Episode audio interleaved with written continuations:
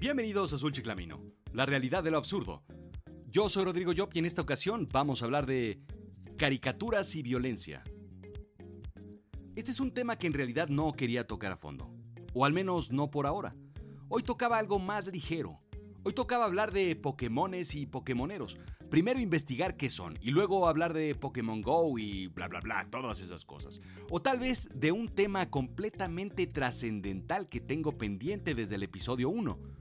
Cómo cocinar un huevo frito. Como los mejores chefs del mundo. Pero no, la bola de nieve de la violencia que vivimos me ha llevado a hablar de la violencia. Situaciones como las ocurridas en Niza en julio del 2016 me hacen reflexionar al igual que las ocurridas en Bruselas en marzo del 2016 y París en noviembre del 2015.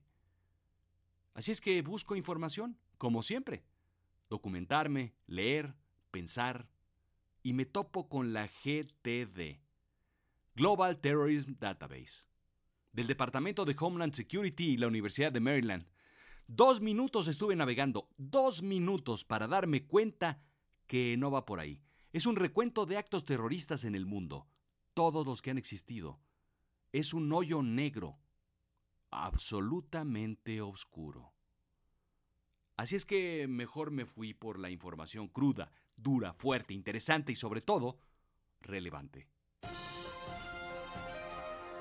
Tom y Jerry son reflejo de la violencia en una manera graciosa que envía el siguiente mensaje. Puedo golpearlo y puedo volarlo en mil pedazos con explosivos al mismo tiempo que es algo natural para el observador, indica Salah Abel Sadek, jefe del Servicio de Información Estatal de Egipto, en una conferencia en la Universidad del Cairo en contra del malévolo gato y el despreciable ratón. Otras dos razones indica el oficial egipcio, las películas violentas y los videojuegos. A ver, a ver, a ver, a ver. Tras tan absurda nota, me pregunto, ¿de dónde viene la violencia? ¿Qué hace a una persona violenta y a otra no? Y me encontré de todo. Psychology Today cita un experimento en el que se seleccionaron alrededor de 500 familias con niños entre 3 y 5 años y se separan en dos grupos. Uno, viendo caricaturas violentas, y esto es lo divertido del experimento. Por caricaturas violentas entendemos Scooby-Doo, y El Correcaminos. Al segundo grupo, caricaturas prosociales y educativas. Y esto es más divertido aún porque programas prosociales o educativos son Dora la Exploradora y George el Curioso, o Jorge el Curioso, para los que no hablan inglés. Son cuatro a seis horas diarias por seis meses. Esto es castigo suficiente para un funesto experimento. Seis horas diarias de Dora la Exploradora, al puro estilo Kubrick, naranja mecánica. Estos, estos son los resultados del estudio. Primero, los niños actúan en base a lo que ven, imitan a los personajes de televisión. Peligroso hubiera sido entonces ponerlos a ver CNN y dejarlos que imiten a Larry King o a Laura de América, en vez de imitar a Elmer Gruñón o a Sam Bigotes. Segundo, en una temprana edad, las neuronas que se encienden juntas se cablean o se conectan juntas. Eso significa que cuando un grupo de neuronas activa en conjunto, tienden a formar una unidad de encendido.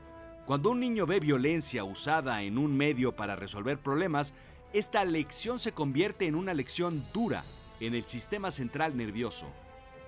Sucede lo mismo cuando se resuelven problemas compartiendo. Algunos comportamientos no se aprenden, sino se fijan a nivel neurológico. Por ello son tan difíciles de cambiar. Sin embargo, esto lo desaprendes muy rápido.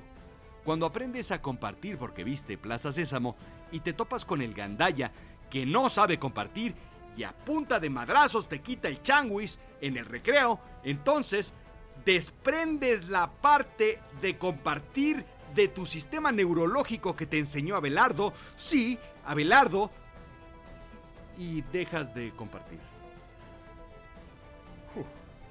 Tercero, a pesar de que sean caricaturas o personajes payasescos, en una temprana edad la información se toma como seria.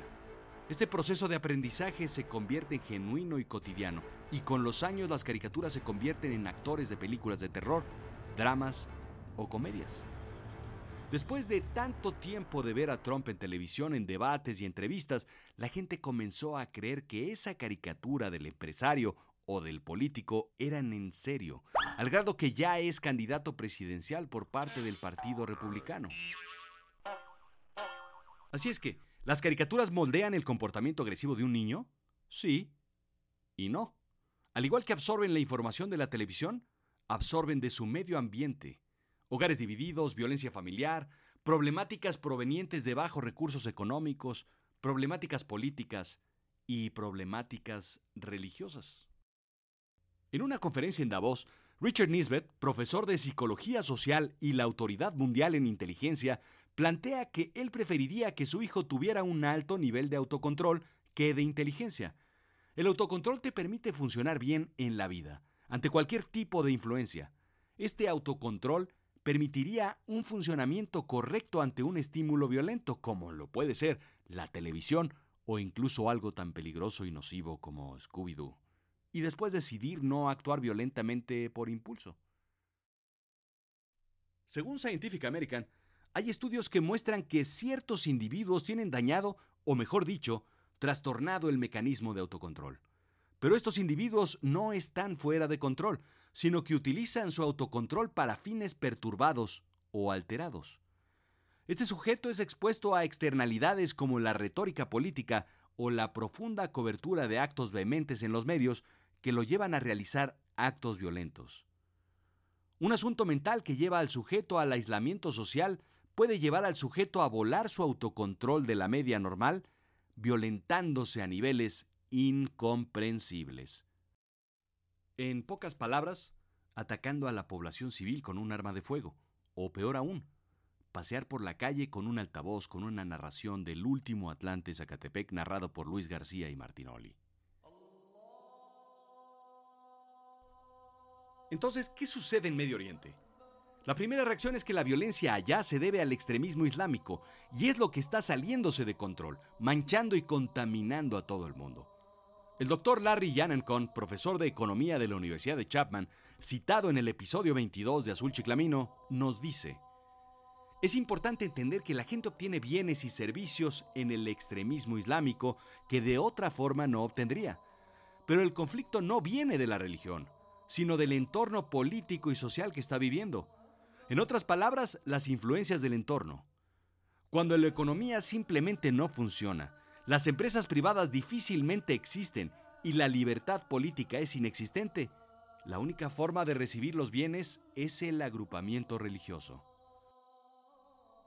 Entonces, la resolución de las necesidades de los individuos por parte de la religión no asegura la militancia. Lo que asegura la militancia es la perversa relación entre el Estado y la Iglesia. Cuando el gobierno escoge ganadores y perdedores, cuando apoya una religión y suprime otras, es el caldo de cultivo perfecto para la violencia religiosa. O cuando el gobierno es tan ilegítimo, la gente lo buscará en una revolución y la gente buscará cualquier medio. Uno de ellos es la religión. Todo eso sucede en Afganistán y Medio Oriente. En otras palabras, no es la religión lo que hace violenta a la gente, sino el entorno.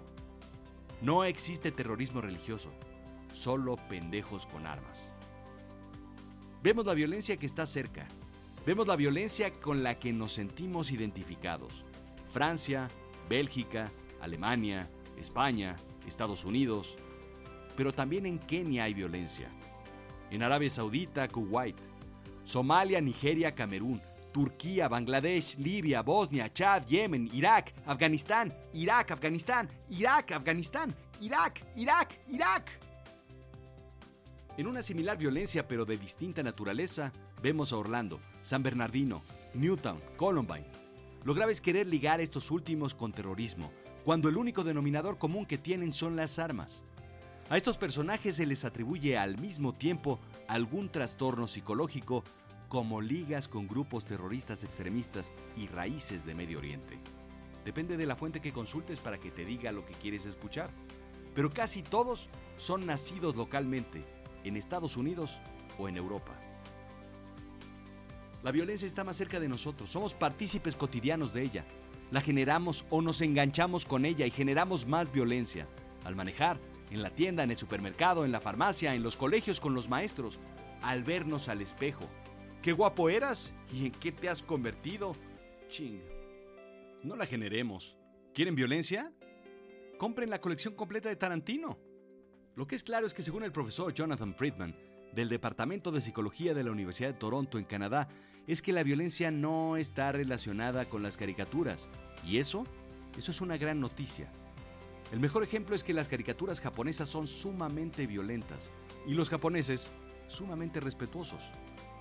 No recuerdo haber visto ninguna nota o entrevista de Saddam Hussein o del Chapo Guzmán en la que haya hecho referencia a Skeletor, a Mumra, a Gargamel, a Pierno Doyuna o al Ecoloco, o tal vez a Patán Pijovic.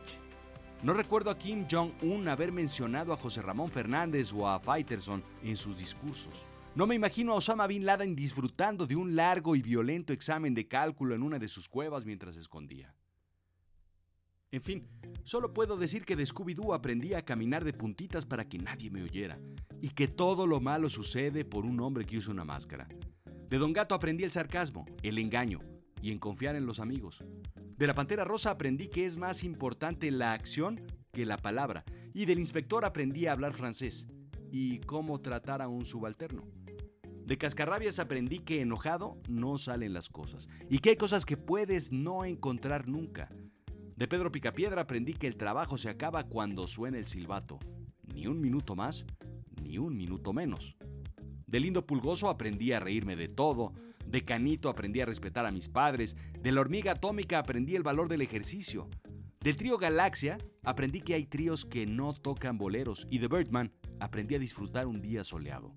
De la tonta bruja reafirmé que la magia sí existe. Y de Remy de Remy aprendí que la vida no es eterna. Pero eso sí, no sé en qué caricaturas aprendieron esta gente a ser violentos. Pero yo, yo no las vi. Esto fue Azul Chiclamino, la realidad de lo absurdo. Yo soy Rodrigo Job. Síguenme en Twitter, arroba Rodrigo-Job.